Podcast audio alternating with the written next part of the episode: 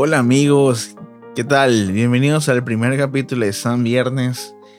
Y realmente espero que no sea el último. Muchas gracias por dedicar tu tiempo para poder escuchar este podcast. Eh, te agradezco un montón. Mi nombre es Andrés y vamos a empezar haciendo una miniserie acerca del Evangelio de Juan. Y si nunca has leído la Biblia y no estás familiarizado con las cosas que vas a escuchar, no te preocupes. Vamos a empezar desde cero. Usualmente cuando alguien quiere acercarse a Dios, a la fe o a leer la Biblia, lo recomendable es que lea el libro de Juan. Y solamente déjame darte un pequeño intro acerca de qué es esto, ¿no? ¿Qué son los evangelios y, qué es el evangelio de Juan y todo eso, ¿no?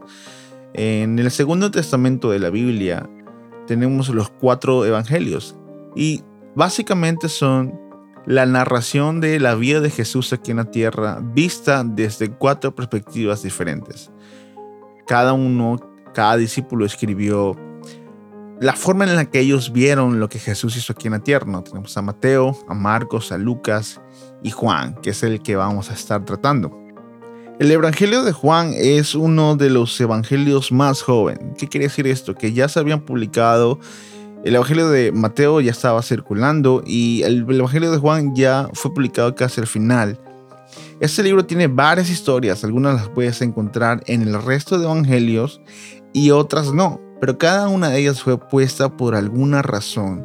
Y la razón principal lo dice el mismo libro, es que para que creamos que Jesús es el Cristo, el Hijo de Dios, y tengamos vida abundante.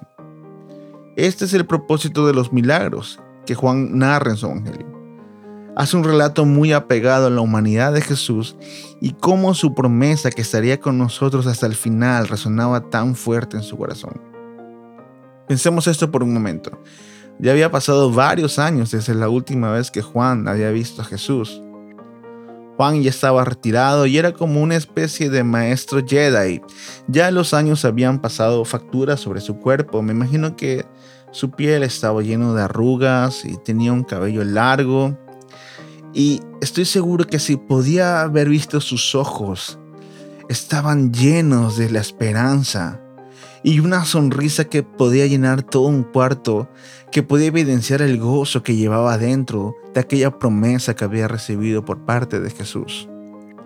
Juan pastoreaba a un pequeño grupo de seguidores de Jesús en una isla en Éfeso, y a él le gustaba contar las historias de todos los milagros y prodigios que había visto y había caminado con Jesús. Me imagino que contaba la vez en la que convirtió el agua en vino, en que dieron de comer a muchas personas, en la que estaban en una barca y estaban a punto de morir por una tormenta. Y de la nada Jesús se levanta y calmó toda la tempestad.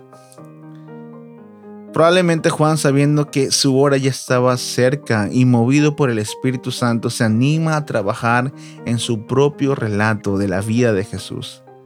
Pero esta vez tenía que ser desde una óptica diferente. Él mismo se autodenomina el discípulo amado. es chistoso porque él lo ve así, pero él presenta una, un relato de Jesús um, desde los ojos de alguien que estuvo muy cerca de él. Juan apela mucho hacia la humanidad de Jesús y el relato que nos brinda podrás escuchar a un Jesús que estuvo cansado, que tuvo hambre, que tuvo sed y que tuvo sueño. Y este es el Evangelio de Juan. Dicho esto, vamos a empezar. ¿A cuántos les gusta hacer parrillada? A mí me encanta hacer parrillada. Todo el ambiente que se vive y que conlleva hacer una parrillada.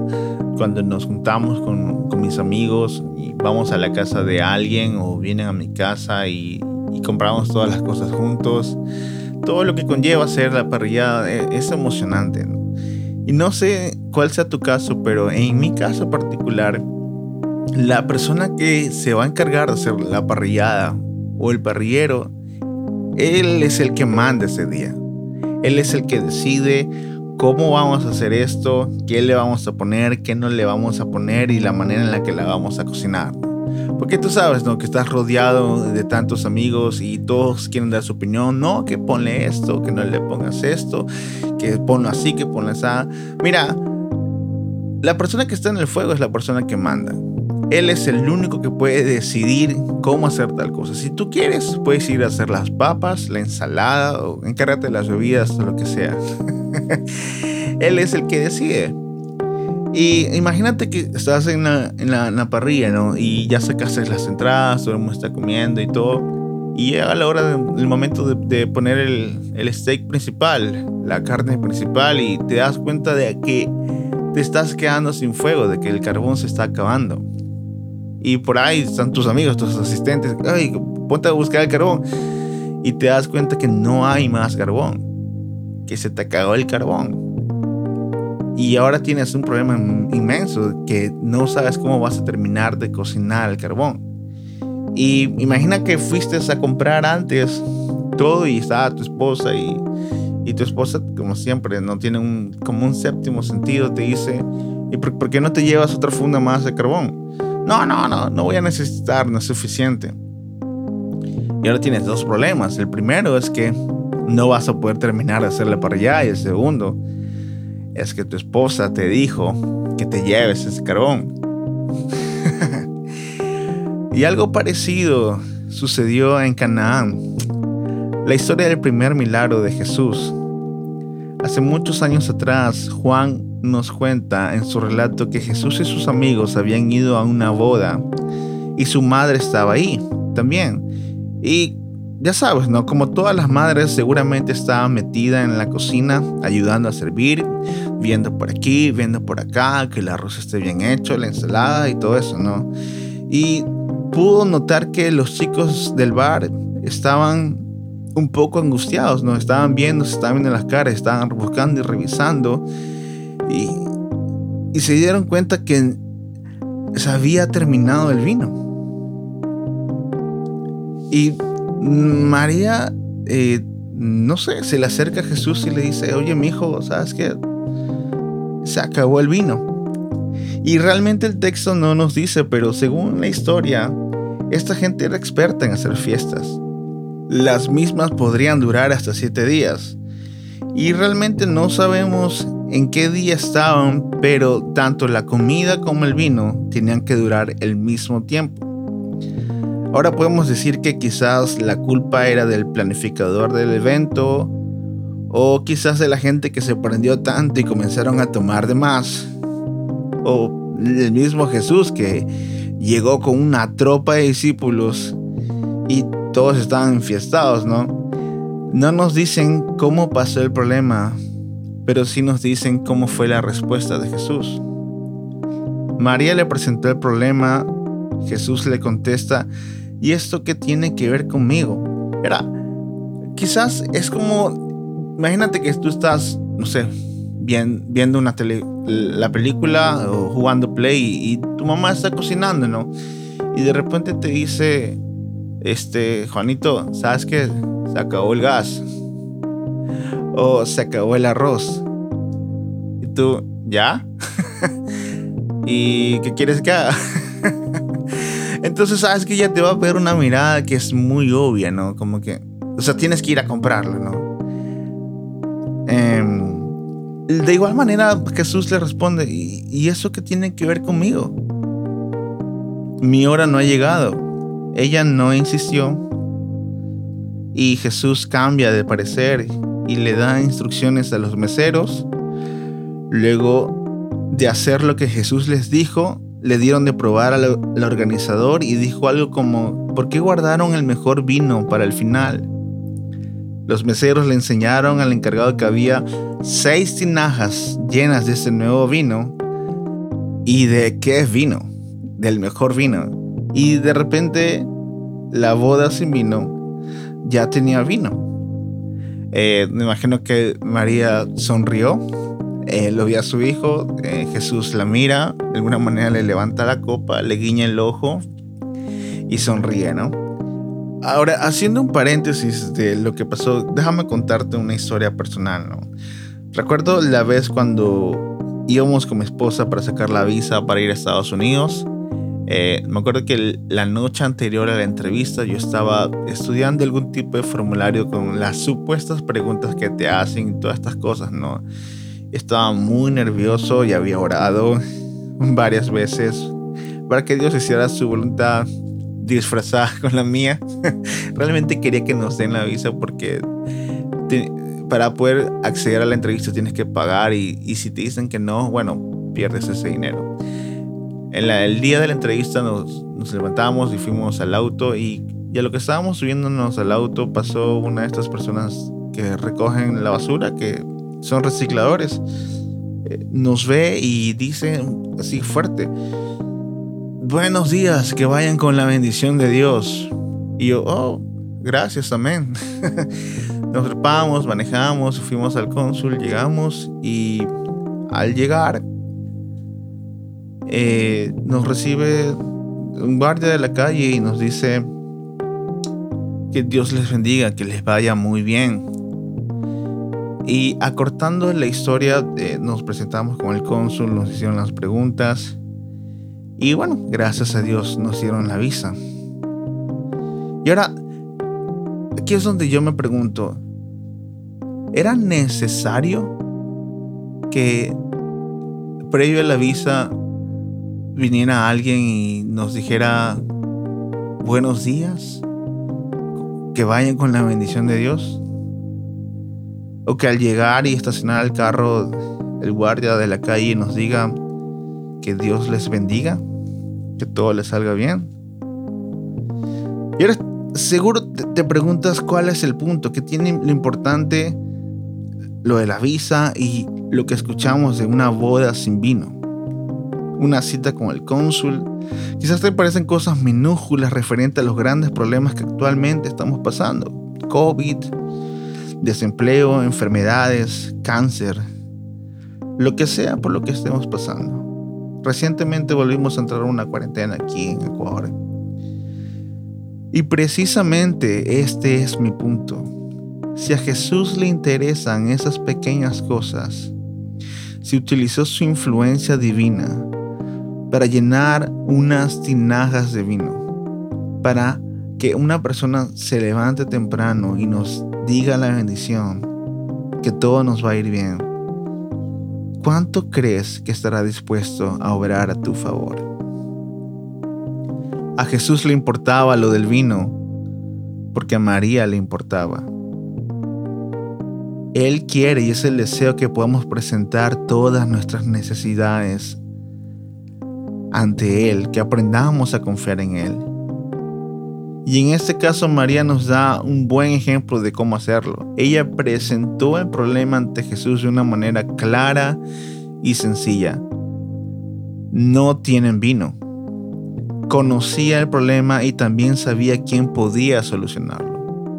Ahora quizás lo veas como algo irreverente. ¿Cómo me voy a presentar así nada más ante Jesús? Si se supone que es Dios y mi problema es minúsculo, cosas como, como esas.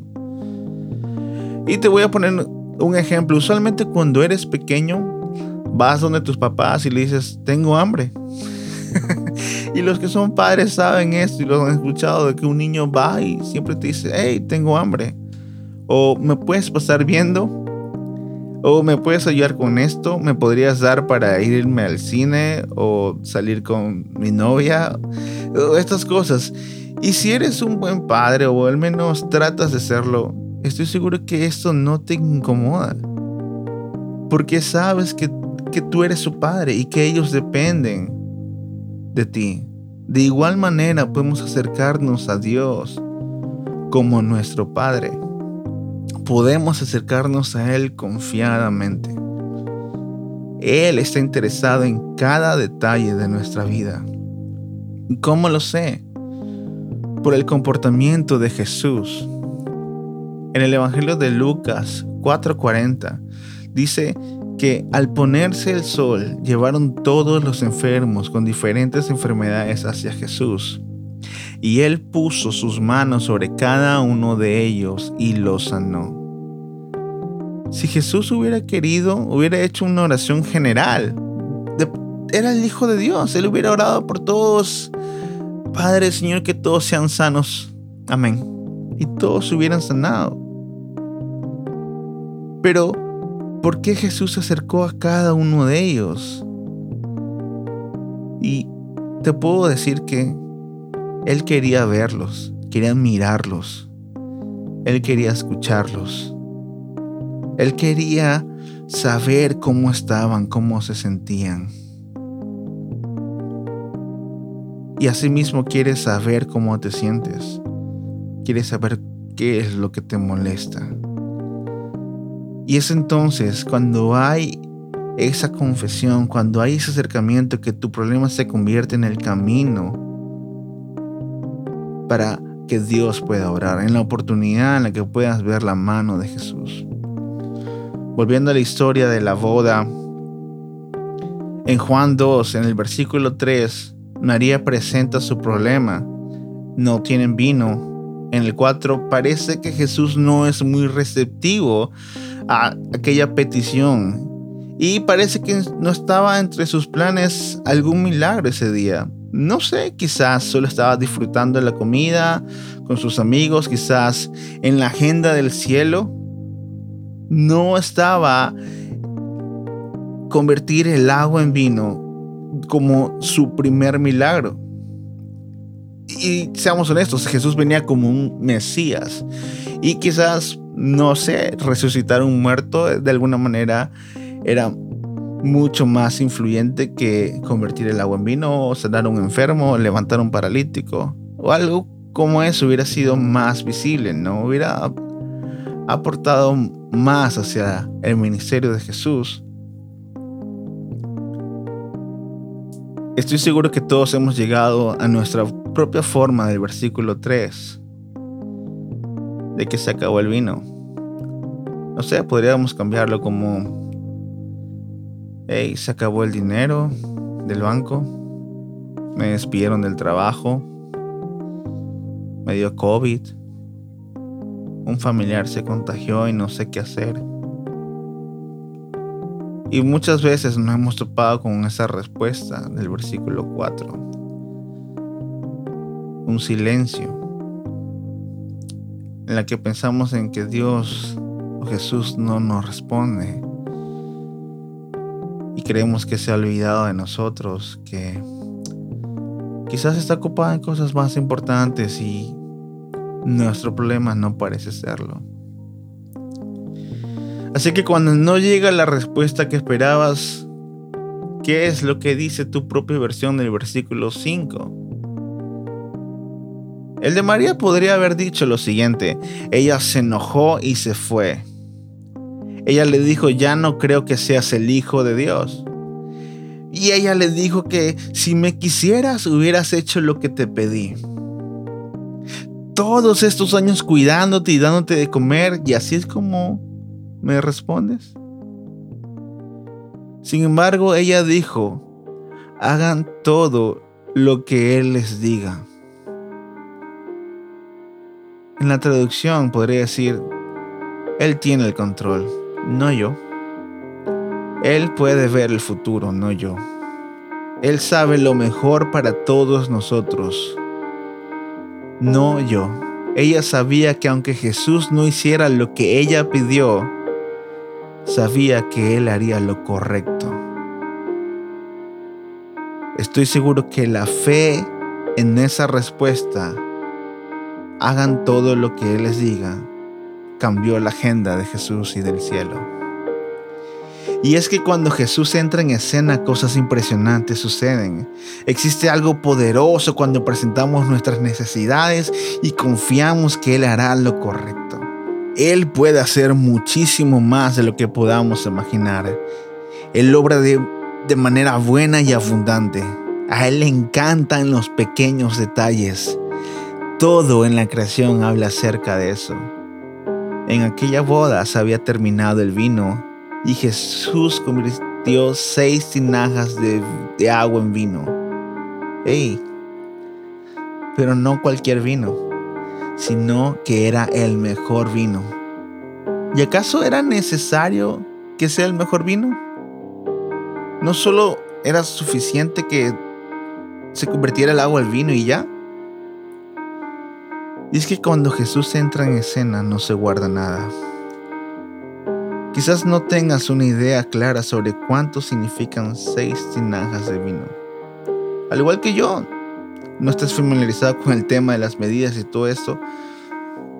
Pero para que tengas una idea, seis tinajas de vino equivalen a 756 botellas. 756 botellas del mejor cabernet del cielo. Estoy seguro que ellos la pasaron muy bien en esa boda. Tuvieron vino hasta de sobra. Y qué vino, ¿verdad? Y el chiste es ese. El chiste es, la pregunta es, ¿qué haces cuando se terminó el vino en tu vida? ¿Qué haces cuando escasea el vino en tu vida? Y puedes cambiar el vino como quieras. Provisión, salud. ¿Qué haces cuando se acabó el vino en tu vida? ¿Cómo te presentas durante Jesús y ante su respuesta? ¿Cómo guardas tu corazón ante el supuesto silencio del cielo? ¿Vas a seguir siendo obediente a Dios? Vas a seguir confiando en Él a pesar de que no recibas la respuesta que tú quisieras. Dios permita y podamos tener una fe como María la tuvo en aquel día. Que podamos decir, hagan todo lo que Él diga. Que podamos decir, a pesar de que no entiendo lo que me está sucediendo y no entiendo por lo que estoy pasando, voy a seguir obedeciendo. Voy a seguir sirviéndote, voy a seguir siguiéndote. ¿Por qué? Porque te conozco. Porque sé que tú has actuado de mil maneras anteriores a mi vida. Porque sé que me has acompañado en una y otra vez. Y estoy seguro que esta vez no será la excepción. Estoy seguro que no importa por lo que estás pasando, no importa la circunstancia en la que estás, sé que Jesús está muy cerca de ti. Y aunque pareciera que no tuvieras una respuesta, Él aún sigue trabajando. Él aún sigue trabajando a favor de ti. Y bueno, Espero que te haya ayudado mucho esta pequeña reflexión. Y si es así, la mejor manera que puedes ayudar a otros es compartiéndola. Puedes compartir este podcast y si deseas puedes dejar tus comentarios. Me gustaría muchísimo saber cómo Dios ha trabajado y está trabajando en tu vida. Eh, si quieres poner una petición, quieres que ore por ti, cuenta con eso. Bueno, nos vemos luego. Dios te bendiga.